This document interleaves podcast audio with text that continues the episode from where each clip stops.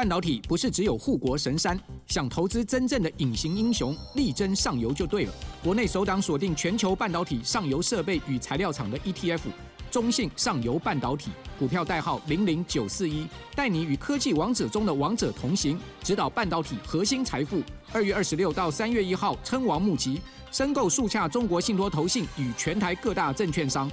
投资一定有风险，基金投资有赚有赔，申购前应详阅公开说明书。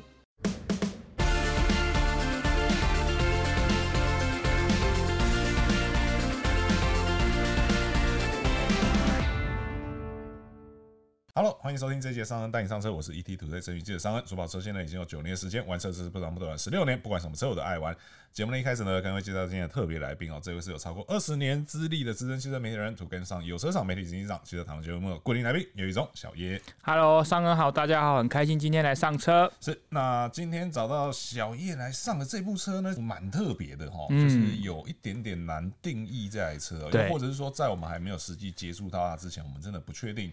它到底能不能这样定义哦？这部车呢，就是马自达的 CX 六十哦。是的，对，因为这部车有趣的点在于说，我们知道马自达其实要用严格定义来讲的话，它应该是我们所谓的大众品牌、一般品牌。它其实虽然说它有很多很豪华的元素在里面，但是从严格的定义上来讲，它并不太算是豪华品牌。嗯哼。但这一次这个 CX 六十呢，它有很多不一样的地方，又让我们再一次的认真来讨论说，认真来想说。这个车到底有没有符合这个豪华品牌的定义哦？对，那又同时呢，其实我们在要录音之前呢，我们也试着要去找出它的这个所谓的同级对手，嗯，发现其实，在市场上不太有跟它就是你知道完全一样的选项，有一些地方跟它是有差异的，不能够完全的对齐来做比较。嗯哼，所以我们今天就来聊聊说这个 CX 六十到底厉害在哪里哦？对，那它到底够不够格成为所谓的豪华修旅车哦？嗯，对，那。首先一开始，我想先问小叶是说，你觉得豪华品牌的定义，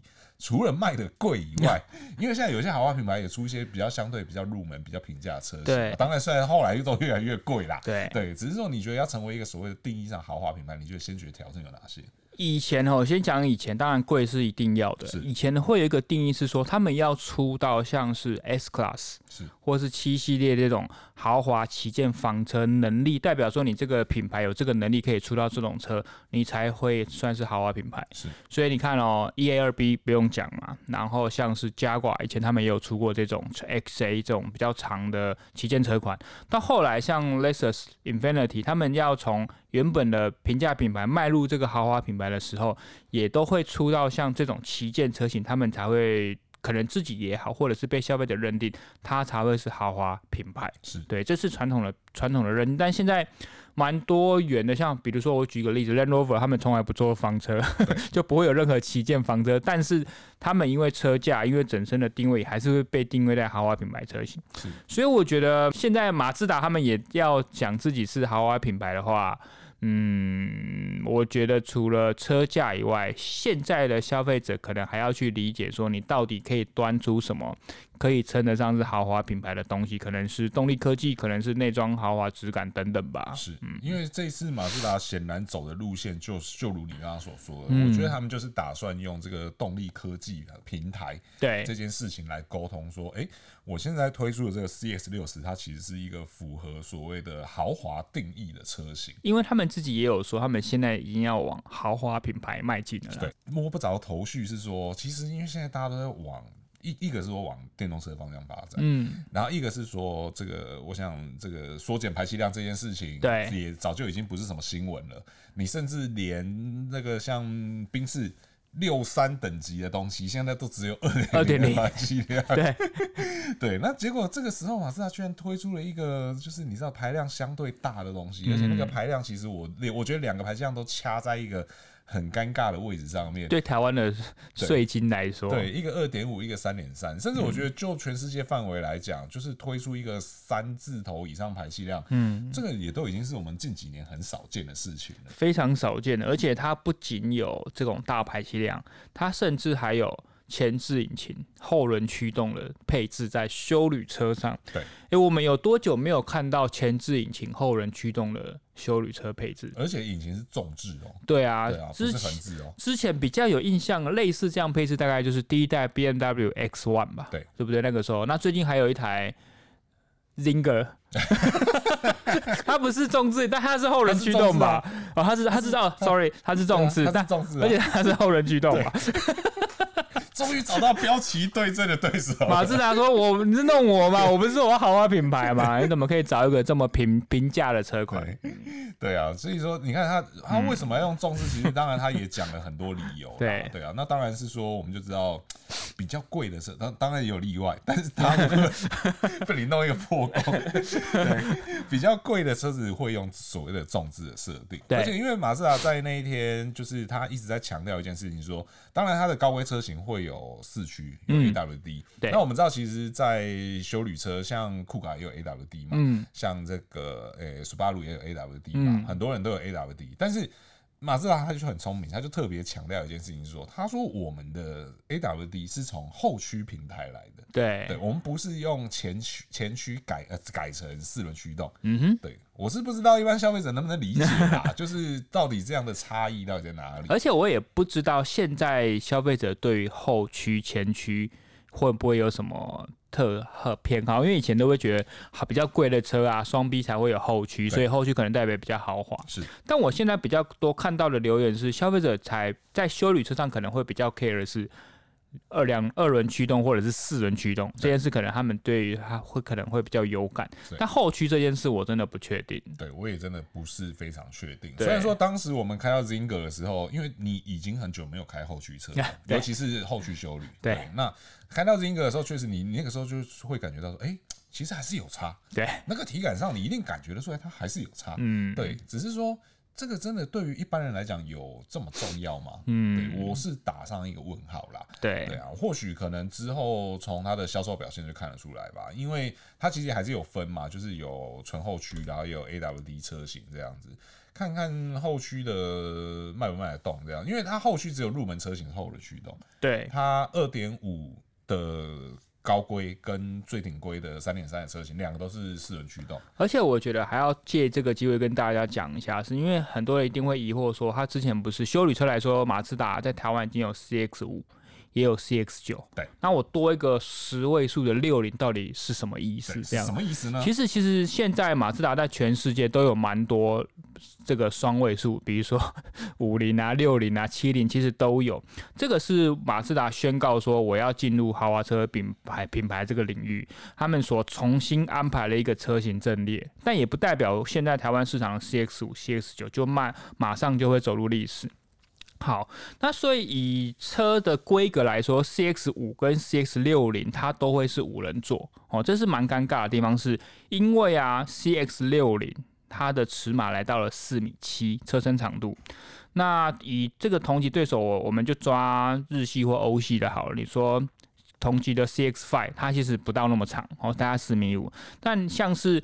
比如说韩国的像是 Sorento、Kia，哎，Kia 的 Sorento 一样，或是现代的 Santa Fe，四米七的车身没错，但是人家都是怎样五加二人座，或者你说像是福斯的提光 old space，大概四米六，它也是五加。二人座，那甚至像 Peugeot 的五零零八更短，可能四米五，它也是五加二人座。所以在这样子的车型规格下，几乎所有的对手，除了是小排气量，可能是前轮驱动，可能是四轮驱动，但多数都是五加二人座。所以 CS 六零，它第一个这样子，它跟同级。的对手有点蛮大的差异，是我用比较大的车格一样给你五人座，可能给你一个比较好的乘坐空间。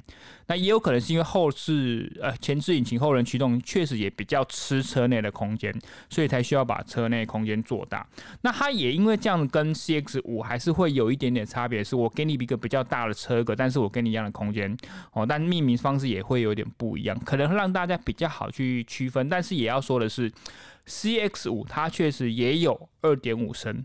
那 CX 六零也有二点五升，到底差在哪里？差在 CX 五的二点五升有涡轮，嗯，好，CX 六零的二点五升没有涡轮，它的涡轮是在三点三上，所以这个要 让大家说清楚。讲我讲到自己都有点乱了。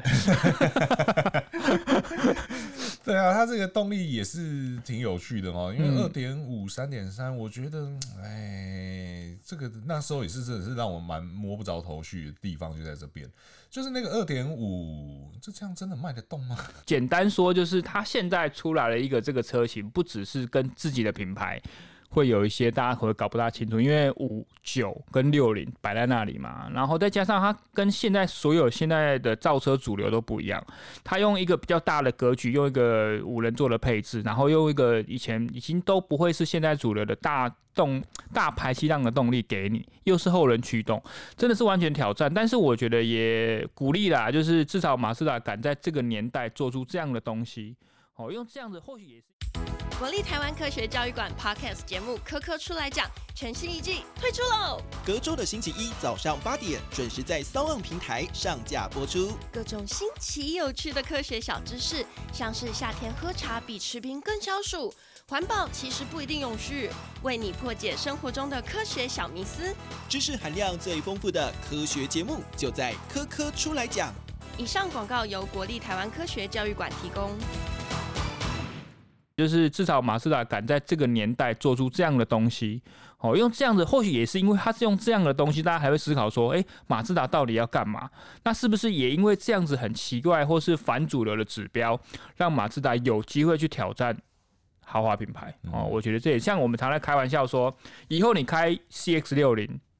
停在 Volvo 的 XC60 旁边，你不会觉得逊色，因为你们都是豪华品牌，而且名字都如此 就差一个一点点的方向，顺序调一下就。这样比嘛，好像也不是。对，那虽然说好了，二点五自然进气不太能理解，但是三点三看起来就是。呃，如果说撇除掉在台湾很劣势的这个税负的问题以外的话，其实以三点三的动力和价格来讲，好像 CP 值也还算不错。对啊，因为百六十九万，一开始我们都想说，哇，他都要走豪华品牌路线的话，这个价格应该也会开在一百五到两百之间吧？没想到他开出了，因为现在我们录音的时候，他还没有正式发表。对，他目前的预售价是一百二到一百六十九嘛？是对，所以诶、欸，其实也跟 CX 五没有差异太大。对，所以我觉得。最苦恼的除了我们以外，不知道该怎么评论这台车。他们的业务代表哦，也要去下一些功夫，是到底你要怎么样去推荐消费者？是在一样的预算上，那我可能一样都是五人座，那我为什么要多花点钱买 CS 六零？那 CX 为什么不让我买？好，这些产品的跟消费者的区隔，我觉得要下一些功夫啦。是，那因为三点三的这个它有搭配轻油电，然后它的输出来到两百八十四匹，嗯，然后四十五点九公斤，对，嗯，当然在以目前。你就算动力最大的酷卡来讲，嗯，也还是跟它有一段差距。对对，更何况人家是后驱平台所打造的四轮驱动。对对，所以说相对来讲，驾驶乐趣可能会比较不太一样。最接近这样的动力数据，应该会是啊，提光啊，三百匹，三百二十匹，对。然后也有四驱这样的。对。那提光 R 要卖多少钱呢？就要破两百万了。对对，要超过两百万。所以说，确实你说。可是拿那个来比又有点不太不，完全不一样。对啊，因为一个是平价品牌的性能车型，对，然后一个是平价品牌的豪华车。或怎么讲自己的？没有，因为或许我们现在完全都是用数据规格去定它。或许当我们今天看了这台车，开了这台车，摸了这台车之后，你就会知道 CX 六零到底它的优势在哪里。因为平心而论啊，其实，在 CX 五来说，我们那个时候感觉就已经它的整体的质感就已经算是同级中的佼佼者了。是。那如果 CX 六零再不会多出太多的购车预算，又是目标豪华品牌，到底它会把整个内装的质感走到什么样的程度？我觉得、这个真的是蛮让人以好奇啦。嗯，因为我们在这周周接近周末的时候，我们才会实际也开到这部车啦，所以目前没办法就它的。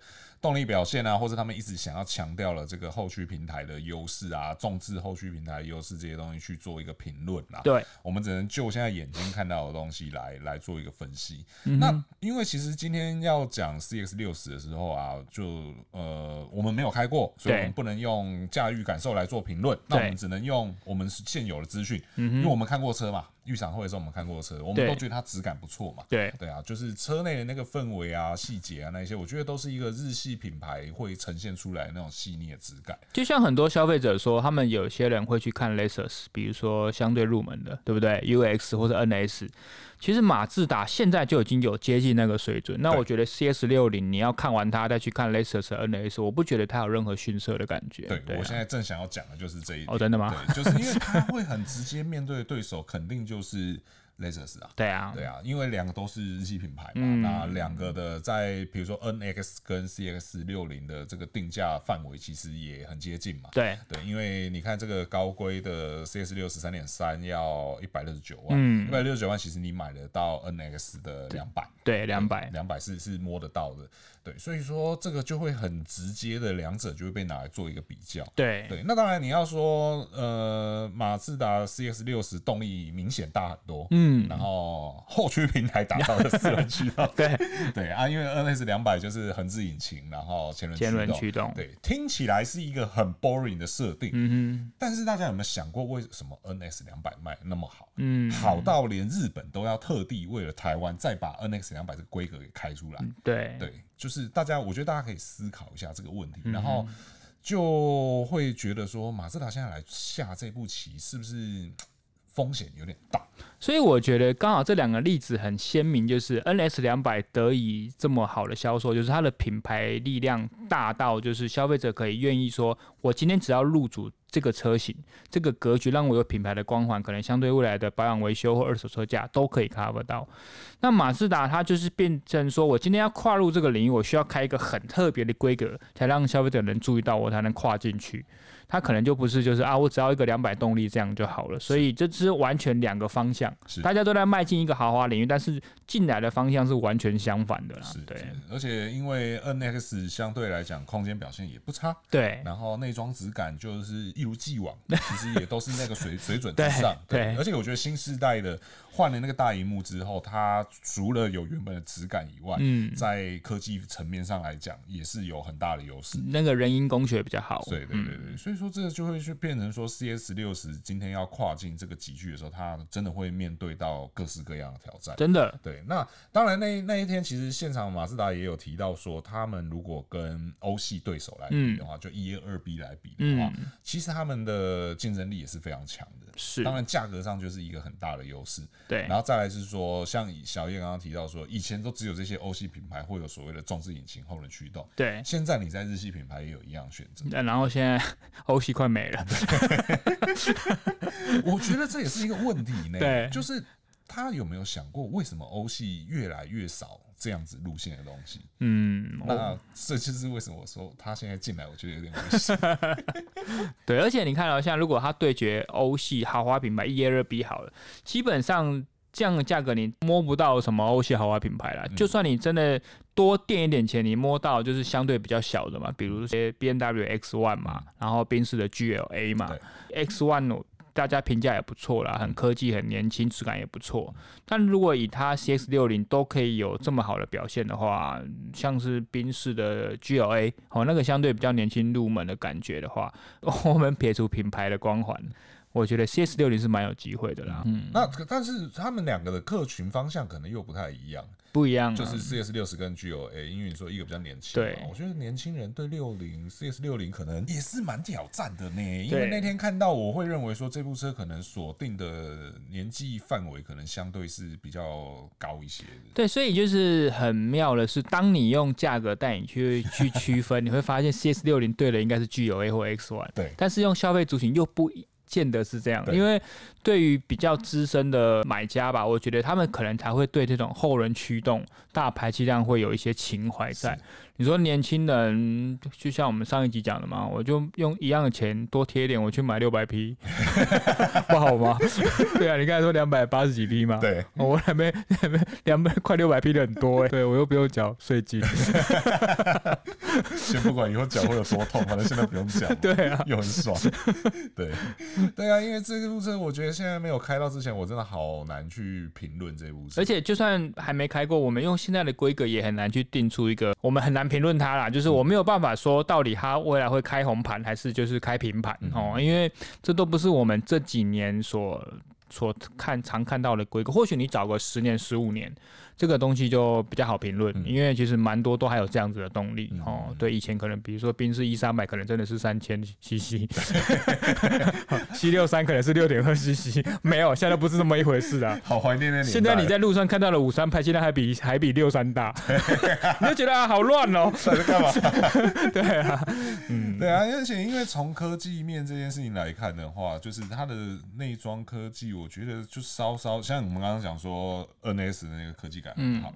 在 CS 六零上面就稍微有那么一点点水准，没有到那么高啦。嗯，就是简单讲啦，就是你的触控屏幕尺码也相对没那么大。嗯，对啊之类的。那我觉得这个也都是蛮挑战的几件事情。对啊，你看你刚讲到那些内装的科技界面，它也是挑战现在用大荧幕串接整个大平台的逻辑。它还是用传统的双荧幕，对，然后用它可能在做工细腻度上很追求，但是在界面上它还是走一个传统，那也合理啦，就是它的底底盘配置、它的动力规格、排气量都是传统路线嘛，所以我这样子的内装格局配置也是走这样消费者轮廓的路线去安排嘛。这是所谓 old school 嘛？对，比较老学校风格的，可可或许就比较对我的口味了。是吗？对啊，就是我觉得你会你会喜欢这样的东西。我习惯两个荧幕、欸，啊，对啊，就是这样的内装配置，我看了我可以接受，我熟悉。但是你说现在这么多那种大的曲面荧幕啊，什么，我就觉得还有甚至直立荧幕啊，我就觉得。那个方向不能转过来嘛？但我们还是要不断的接受新东西的。所以你看影片都看横屏的，不看竖屏的，对不对？啊，我家电视横的、啊。对啊，我觉得这个真的是需要真的实际开过才会比较多的理解啦。对啊，因为现在真的是你单纯看规格什么那一些亮点到底在哪里？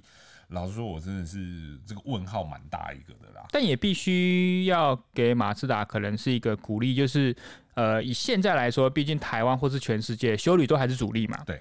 那相对于呃日系对手来说的话，它至少我多给你一个选择，CX 五，因为以前其实还有 CX 七、CX 九，都是三个车型阵列让大家去选择。那现在又补了一个六十，再加上五跟九。我觉得至少选择性是丰富，因为其实很多韩系品牌都是更多选择啊，五人座小一点的，五人座标准的，五加二人座等等，都是尽量多选择去满足消费者。所以马自达第一个，它立即在消费者习惯的修理机具；再来是我提供给你一个全新的视野，让大家去体验说，哎，我马自达现在不一样了啊！至少我不是用一个 sedan 哦，我觉得 至少这个会比较容易一点呢、啊。对啊。好，然后我们现在再来。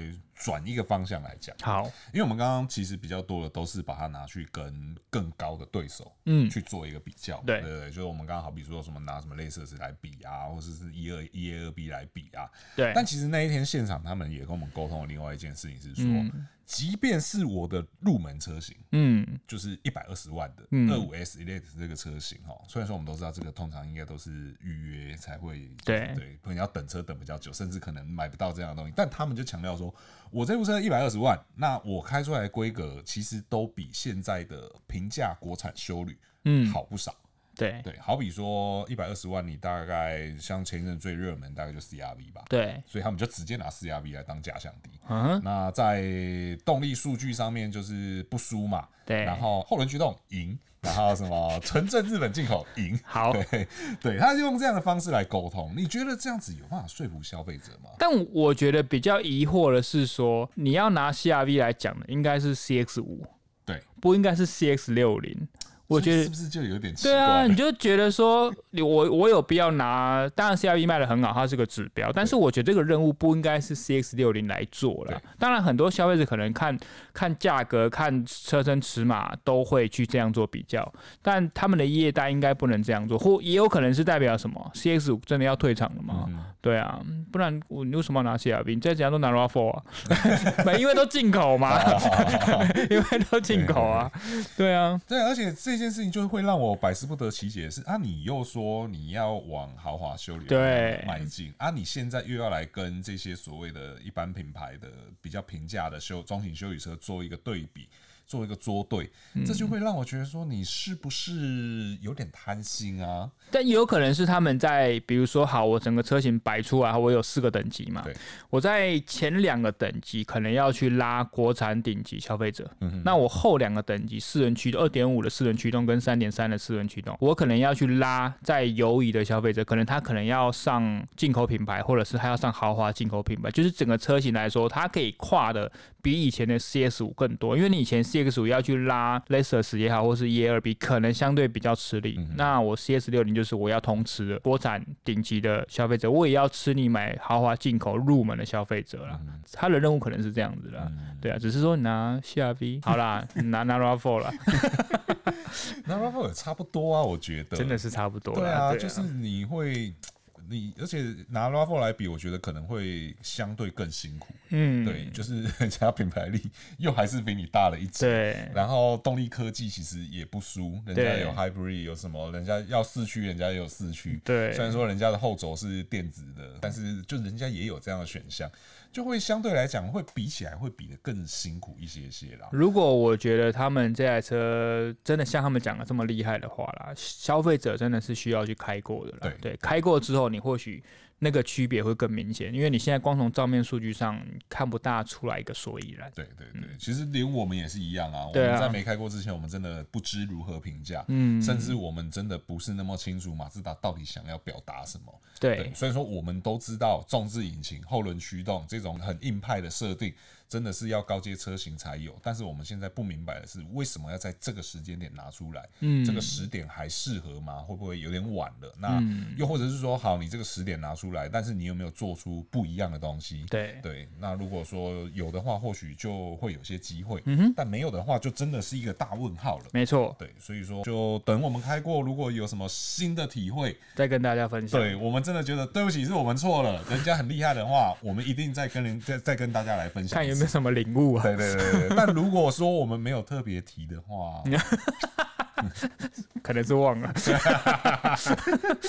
对了，好吧，那以上呢就是今天节目的所有内容哦。如果说对我们节目内容有任何问题或意见的东西，在留言提出来，和我们一起讨论。还没有订阅的朋友呢，请记得下订阅，这样才能第一时间收听到我们最新节目。如果说觉得我们节目不错的话，请不吝给我们五星好评，这会对我们有很大的鼓励。那我是尚恩，我是小叶，我们下次再见喽，拜拜。